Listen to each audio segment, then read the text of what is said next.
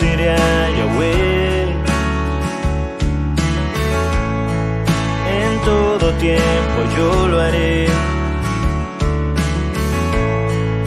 Su brazo se extendió, ha sido fiel.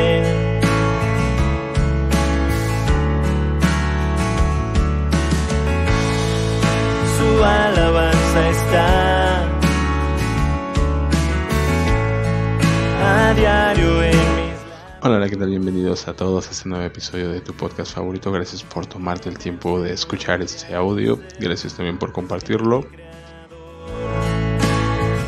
Hoy quiero, hoy quiero que me acompañes a lo largo de este episodio para seguir platicando sobre lo que hemos estado analizando a Pablo, el libro de Hechos, oídos sobre mí y yo le y que mediante todo este recorrido a través de las escrituras, pues tú empiezas a entender un poquito más lo que lo que está escrito, lo que está pasando y cómo mm, realmente hemos querido cosas erróneas, ¿no? Al fin de cuentas, nuestra obligación es renovar nuestro entendimiento, renovar nuestra mente y transformarnos cada día más en lo que nuestro Padre quiere. Así es que hoy te invito a que me acompañes a lo largo de, de este episodio, que medites en, en todo lo que estamos hablando, que lo estudies, que profundices para que tú mismo veas con tus propios ojos y te convenzas no de lo que dice la escritura, no de lo que nos dice alguien más, no de lo que nos dicen los hombres, ¿no? A fin de cuentas mi obligación es esa, ¿no? Llevarte a la escritura, que tú indagues por ti mismo, a que consigas recursos, a que vayas a los idiomas originales, al hebreo, al griego, y que compares y que veas y que estudies todo, ¿no? Porque al fin de cuentas tú eres responsable de estar en ese camino. Mi obligación simplemente es tratar de guiarte, de mostrarte lo que yo he entendido, lo que yo he comprendido. Si te sirve, pues espero que te sea de bendición y que para que pueda ser de edificación para ti. Así es que acompáñame al libro de Hechos, capítulo 18, versículo 18. Mas Pablo, habiéndose detenido ahí muchos días después de se despidió de los hermanos y navegó a Siria y con él Priscila Aquila habiéndose trasquilado la cabeza en Sencrea porque tenía voto. Esta parte quiero que la subrayes, que la tengas ahí en tu, en tu mente, en tu cabeza, porque, pues, porque por la, el desconocimiento de la Torah, por el desconocimiento de la ley, de los tiempos y de la ley, obviamente todo esto pasa por, pasamos por encima de todo esto, ¿no? Cuando leemos el libro de los hechos, leemos y no nos detenemos a ver lo que está diciendo, ¿no? Mas Pablo, habiéndose detenido ahí, muchos días después se despidió de los hermanos y navegó a Siria y con él Priscila y Aquila habiéndose trasquilado la cabeza en Sencrea, trasquilado o rapado, ¿no?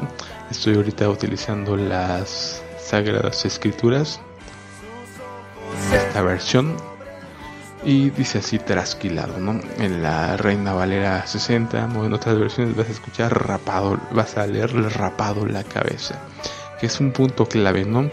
Porque si tú conoces la Torah, automáticamente sabes que raparse la cabeza y un voto está hablando solamente de una cosa. Habiéndose trasquilado la cabeza se crea porque tenía voto. Nos está hablando aquí de un voto nazareno. Un voto nazareo que está estipulado en el libro de Números capítulo 6. Y es muy interesante porque si tú conoces la ley, sabes que este voto nazareo tiene que ser presentado en el templo ante un sacerdote que incluye ofrendas y sí, incluye sacrificios. Es precisamente lo que te platicaba en el episodio anterior, que después de la muerte de nuestro Señor Jesucristo es- estaba ocurriendo aún sacrificios en el templo, lo cual es un tema muy muy amplio. Así es que quiero que abras tu entendimiento, que no te, te cierres por lo que te dijeron, que eh, lo estudies con base a ciencia, no conforme a lo que dice la escritura. Porque si tú conoces la Torah, el Tanakh, obviamente esto no es de sorprendernos, ¿no? Sabemos que los estatutos de nuestro rey son estatutos perpetuos y obviamente te platicaba, ¿no? Que un estatuto, un decreto, una vez firmado, una vez sellado, ni el mismo rey lo podía, lo podía anular, ¿no? Lo puedes leer en el caso de Darío, ¿no? Que es estatuto de Media y de Persia que, que no puede una vez, una vez sellado, no puede ser abrogado. Entonces debes entender esto, ¿no? Que cuando el padre menciona estatuto perpetuo, es estatuto perpetuo. Y sí, ahora debemos de ir, ir, conforme a ciencia. Si has leído Ezequiel, también te darás cuenta que en el templo que se ha reconstruido en el milenio va a haber sacrificios. Sí, es un tema muy amplio que espero que me acompañes a lo largo de, de este episodio y de otros, porque es un tema un poco más amplio, así es que espero desarrollarlo para que conforme a lo que he aprendido, conforme a lo que he entendido, lo que el Padre me ha permitido entender, para explicarte un poco de todo, de la importancia de los sacrificios, ¿no? Y por qué van a estar vigentes en el, en el nuevo templo, en el milenio, ¿no? Que, que si te das cuenta fue lo que yo creía, que nos dijeron es que Jesucristo murió y se anularon todos los sacrificios, etcétera, etcétera. empezamos a creer que el templo ya no era necesario porque pues es que nosotros somos el templo del Espíritu Santo, ya, ya todo pasó. Pero pues toma en cuenta que lo que estamos descubriendo, ¿no? Nos habían dicho que ya las leyes habían sido abrogadas, que todo el Antiguo Testamento prácticamente ya no servía para nada. Pero hoy entendemos que tiene una riqueza, una importancia, una trascendencia y lo más importante, ¿no? Que son estatutos perpetuos, ¿no? Si los transgredimos, si los minimizamos, estamos directamente hablando en contra de la constitución, no mucho hoy en día se habla de traición directamente cuando empiezo a analizar el, aspecto legal de ir en contra de la constitución es ir en contra de tu propio país en contra de tu patria, en contra de tu presidente, de tu rey. Entonces esto es denominado traición, ¿no? En culturas antiguas la traición se castigaba con la pena de muerte. Así es que tenemos que tener cuidado. No podemos hablar tan a la ligera de decir esto ya pasó, esto no. Y simplemente porque nos lo dijeron, porque te hago una pregunta, ¿cuántas veces tú te has puesto a estudiar si lo que te dijeron es verdad?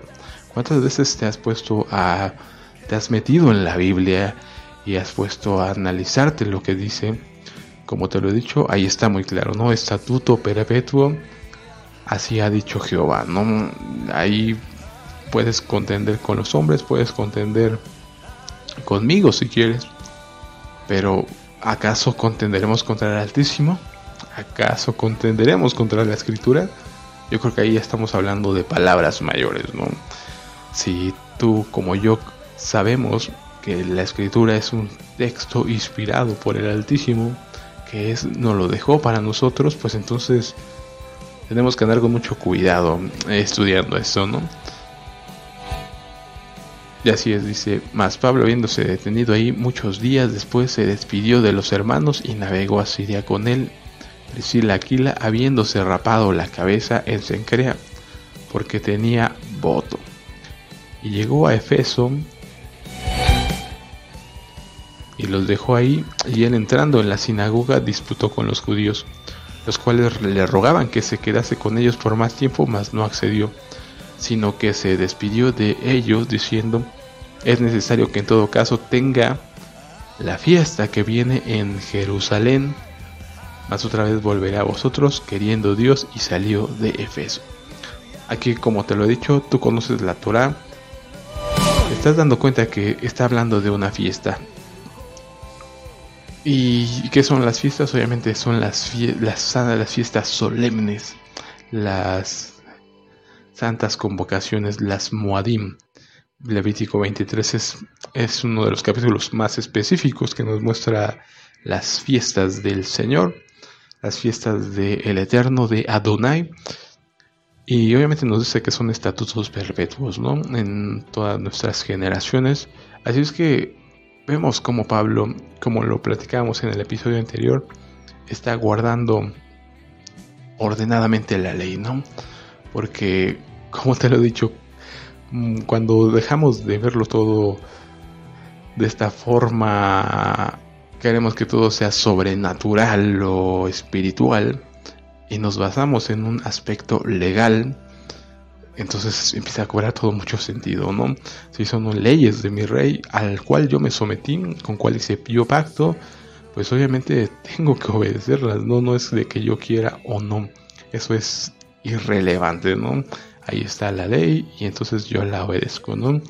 No matarás, no robarás, es independiente de que si tú quieres o no pagar tu tenencia, tu refrendo, tienes que pagarlo, ¿no? Si tú tienes un vehículo, lo sabes, ¿no? Así es tal cual. Tenemos que entender que así son las leyes y las leyes, pues nadie está por encima de las leyes, ¿no? Aunque a lo mejor en el mundo podemos, podemos torcerlas, pero pues meterse con las leyes del Altísimo, ahora sí que a ver quién se atreve a hacerlo así descaradamente, ¿no? Porque sí, la mayoría de las personas transgredimos las leyes, pero obviamente por ignorancia, no por falta de conocimiento, perece mi pueblo, diría Oseas. Pero así ya descaradamente, ahora que ya lo sabes, que es un, son decretos, son estatutos perpetuos, que son estipulados por el rey, pues ahí ya cobra otro nivel de, de obligación para cada uno de nosotros, ¿no? Sino que se despidió diciendo, es necesario que en todo caso tenga la fiesta que viene en Jerusalén, mas otra vez volveré a vosotros, queriendo Dios, y salió de Efeso.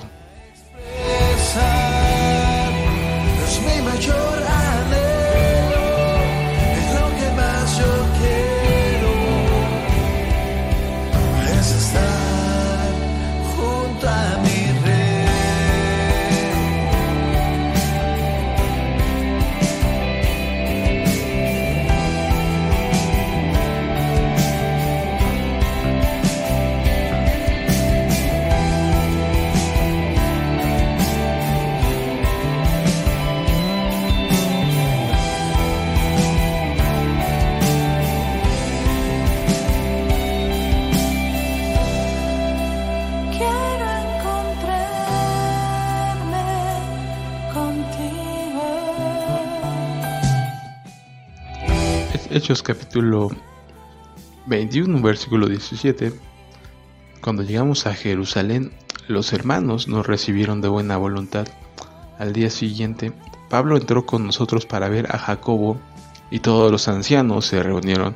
Jacobo se refiere precisamente al que escribió la carta de Santiago, el hermano de nuestro Señor Jesucristo, nada más simplemente que se le dio el nombre de Santiago por la iglesia la iglesia madre, ¿no? Que a todos les puso santos, ¿no? San Pedro, San Juan, San, San, San, Santiago, ¿no?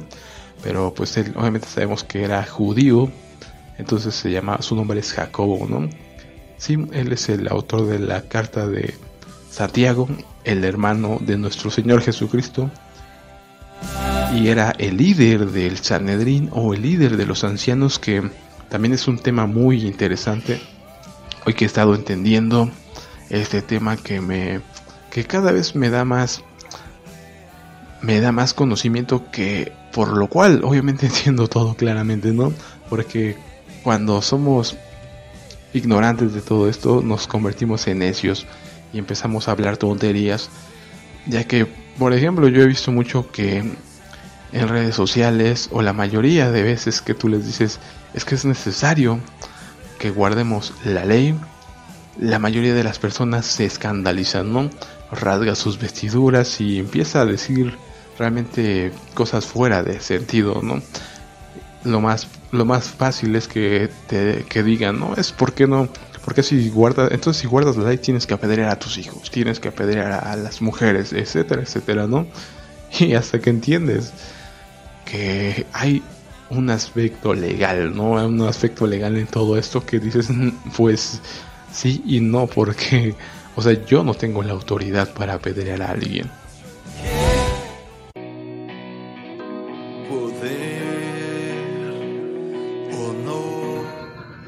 ¿Por qué? Porque mm, traspolémoslo un poco a, a lo que es hoy en, hoy en día, ¿no? Quiero que todo lo veas como te lo he dicho. Todo busques busques llevarlo a algo que tú puedas entender, ¿no? Porque cuando entendemos mm, lo, lo físico, lo material, podemos llevarlo a lo espiritual, ¿no? Por eso tenemos todo a nuestro alrededor, ¿no? Por eso cuando tú ves las parábolas, como te lo he dicho, me encanta entender cómo nuestro Padre nos pone esos ejemplos por medio de nuestro Señor Jesucristo y nos hace entender, ¿no? Con cosas fáciles, ¿no? En ese momento todo el mundo sembraba, todo el mundo entendía el aspecto agrícola. Hoy lamentablemente eso ya no pasa y por eso se nos dificulta entenderlo, ¿no? Es algo que debemos llevar a entender todo aquello que, está, que está escrito en la Biblia, ¿no? Porque cuando tú empiezas a entender la agricultura, cuando empiezas a entender todo lo que está ahí estipulado, ¿no? El proceso de la masa, etcétera, etcétera, pues obviamente empiezas a verlo muy claro, ¿no? Como el padre te explica con cosas muy sencillas que tú puedas entender, como si fuéramos niños, así nos trata tal cual, y, y ya podemos entenderlo, ¿no? Así es que yo te invito a que tú lo hagas así. Hoy en día, si tú no puedes ir y matar a un delincuente, ¿no? Hemos visto casos de linchamientos en pueblos, en localidades, a ladrones, a secuestradores, pero no porque lo hagan significa que está bien, ¿no? De hecho, sería, más bien es un delito porque estás pasando sobre la ley, ya que obviamente hay autoridades estipuladas, el orden público, no la policía, la Suprema Corte de Justicia, tenemos jueces, ¿no? Entonces, si alguien te hace una ofensa a ti, ya sea que te robó, ya sea que te hizo algún daño, pues tú no puedes ir y cobrar venganza o digamos el ojo por ojo, diente por diente, que también es algo que entendí, ¿no? Que no tiene que ver con tú me, tú me quitas un ojo yo te quito otro, tú mataste, etcétera, etcétera, ¿no? Ojo por ojo, diente por diente, no, sino pagar el daño, ¿no? El daño equivalente, ¿no? Como nos lo explica claramente la Torah, si tú dañas a alguien, tienes que pagarle, ¿no? Pagarle su recuperación, digamos, sería un ejemplo hoy en día, si tú vas y atropellas a alguien, pues obviamente tu obligación es cuidarlo, es decir, pagar sus curaciones y, y recompensarlo por el tiempo que no pueda trabajar. Ese sería tu obligación, ¿no? Compensar ese daño. E, e, eso se refiere el ojo por ojo, el diente por diente. Y como te digo, el, el apedrear se refiere a que tú tienes que llevar a, un, a la mujer o a tu hijo ante los ancianos. ¿Quiénes son los ancianos? El Cenedrín o digamos hoy los jueces. ¿no? Tú no puedes agarrar a una persona. No es que mi hijo es y empezar a, apedrearlo, ¿no? Lo voy a empezar a apedrear. No, no, no. No te equivoques. No, no seamos niños, ¿no? En la forma de actuar. Seamos niños en la malicia, pero no en la forma de pensar, porque estos comentarios que luego hay en las redes de simplemente dices, wow, no sé, qué, qué infantiles, ¿no? ¿Cómo, cómo puedes decir esas cosas, ¿no? Apedrea a tu hijo, apedrea a estos. Realmente te das cuenta de la al desconocimiento, ¿no? Lamentablemente la mayoría de las personas mm, no sé si habrán leído alguna vez la Biblia completa, ¿no? Hoy te puedo decir que cuando tú la estudias más y más y más y más, obviamente entiendes que es un documento perfecto, ¿no? Y está todo estipulado de manera legal, así es que si tú tenías alguien que te ofendía, tu esposa, tú no agarrabas y la apedreabas, sino la llevabas ante los jueces y para eso es necesario dos testigos, por eso existe el cielo y la tierra como testigos que están testificando contra el pueblo santo. No es simplemente de agarrar y vamos a matarlo, ¿no? Entonces entiendes exactamente lo mismo, así como en el en el aspecto legal nosotros tenemos que ir a denunciar a un delincuente, a denunciar a un vendedor de drogas, etcétera, etcétera, alguien que esté obrando mal, tenemos que ir a denunciarlo, ¿no? Para que venga la policía, los jueces a juzgarlo. Nosotros no podemos ir a amarrarlo y matarlo y, y apedrearlo, ¿no? Así es que es todo tiene que ver con legalidad. Y ya cuando entiendes esto, pues entiendes exactamente que había un consejo de líderes de ancianos que eran los que tomaban las decisiones. Y sí, Jacobo, el hermano de nuestro Señor, era el líder de este Cenedrín, no digamos era el juez de la Suprema Corte de Justicia, digámoslo así, el máximo magistrado. Por eso Pablo tuvo que ir a Jerusalén, que es lo que nos narra a lo largo de sus cartas, cómo sube a Jerusalén por esta discusión que había, ¿no? Por, a, que tenía que ver principalmente en base a la circuncisión, ¿no? Ya que los, los judíos estaban diciendo a los gentiles que si no se circuncidaban no iban a ser salvos.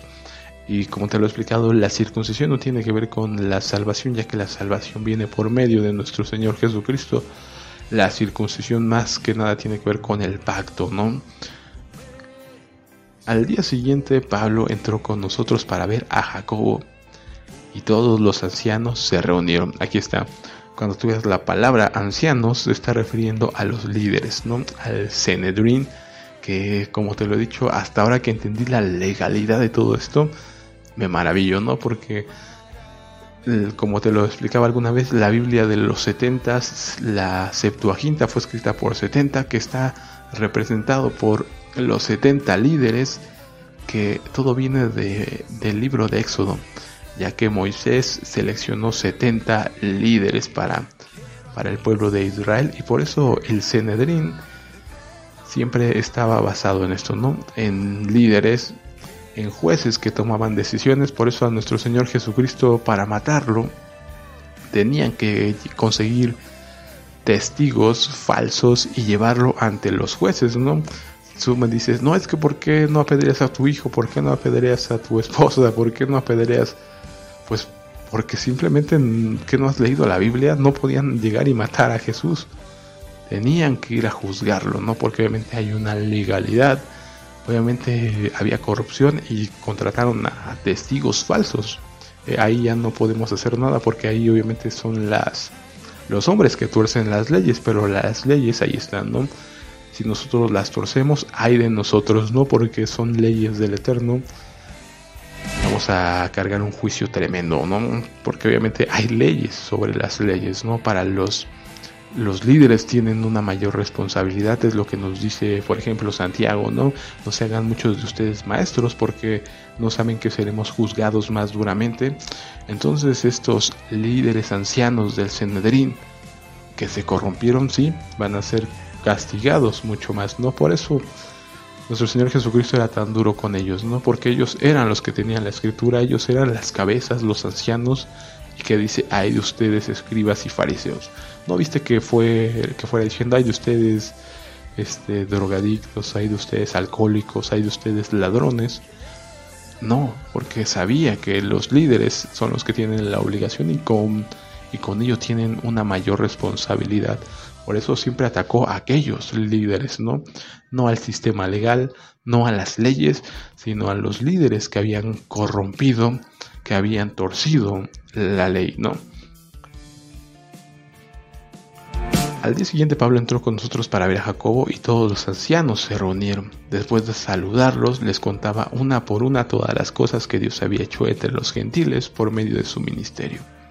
Cuando lo oyeron glorificaron a Dios y le dijeron, Tú ves hermano cuántos miles de judíos hay que han creído y todos son celosos por la ley. Aquí como te decía, ya que leemos la Biblia, miles de judíos que han creído, ¿no? por si todavía te quedaba la duda de que si los judíos habían creído o no en Jesucristo, aquí no lo dice. ¿Cuántos miles de judíos hay que han creído y todos son celosos por la ley? Pero se les ha informado acerca de ti que tú enseñas a apartarse de Moisés a todos los judíos que están entre los gentiles, diciéndoles que no circunciden a sus hijos ni anden según nuestras costumbres. ¿Qué hay pues de esto? Seguramente verán que has venido, por tanto haz esto que te decimos entre nosotros. Hay cuatro hombres que han hecho votos. Aquí está otra vez, ¿no? Que, vimos en, en el capítulo 18 que hizo un voto, no un voto nazareo, como ya te lo he dicho. rapó la cabeza y te das cuenta que están haciendo estos cuatro hombres también un voto nazareno. Toma contigo a estos hombres, purifícate con ellos, paga por ellos para que se rapen sus cabezas. Por si te quedaba duda, aquí no lo deja claro, ¿no? Para que se rapen sus cabezas. Y todos sabrán que no hay nada de lo que se les ha informado acerca de ti, sino que tú también sigues guardando la ley, ¿no? Aquí está más claro que el agua, ¿no?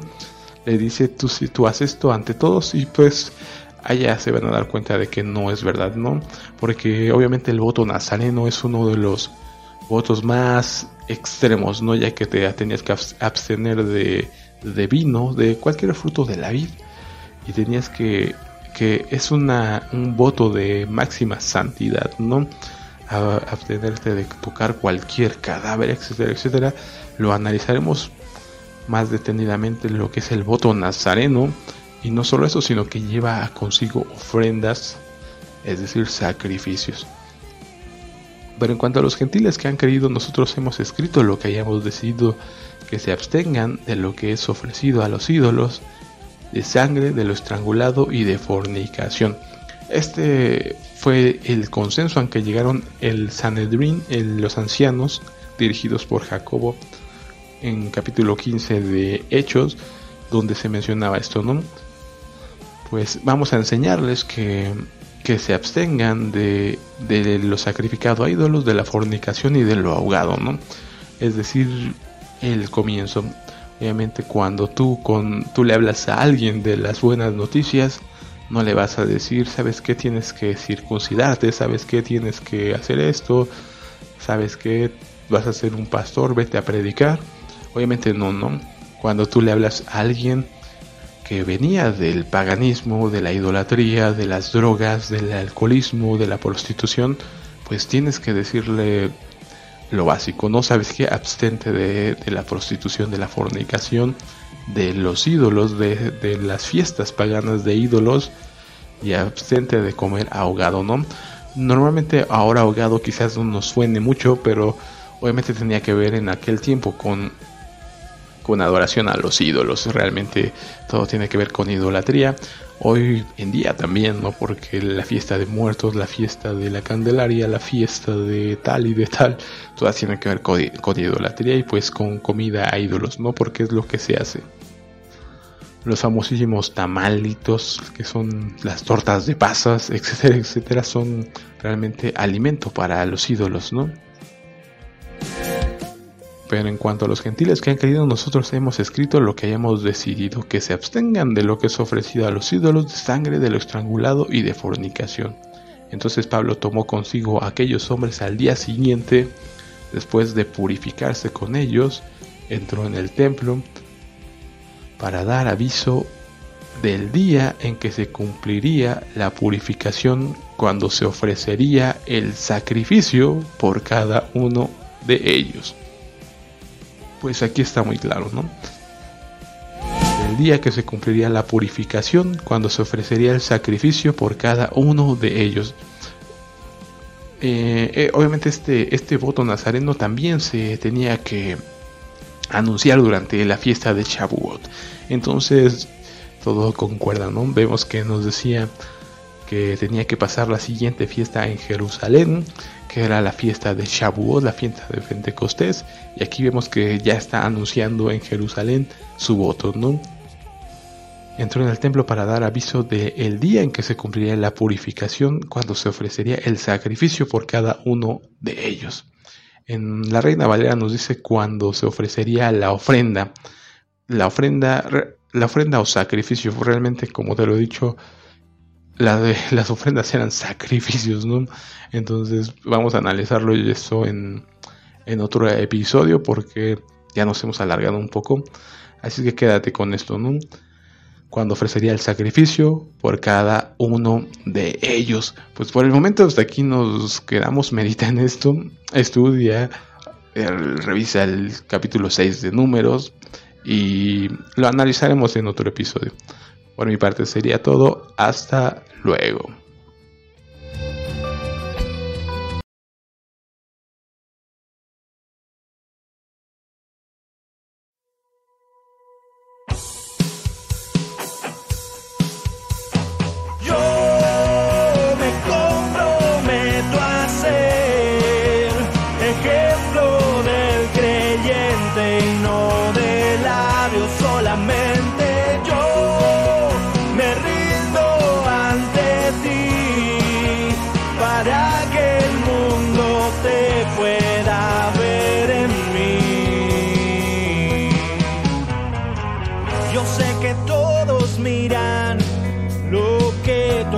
haciendo aquí? Pusiste la semilla de un avivamiento en mí.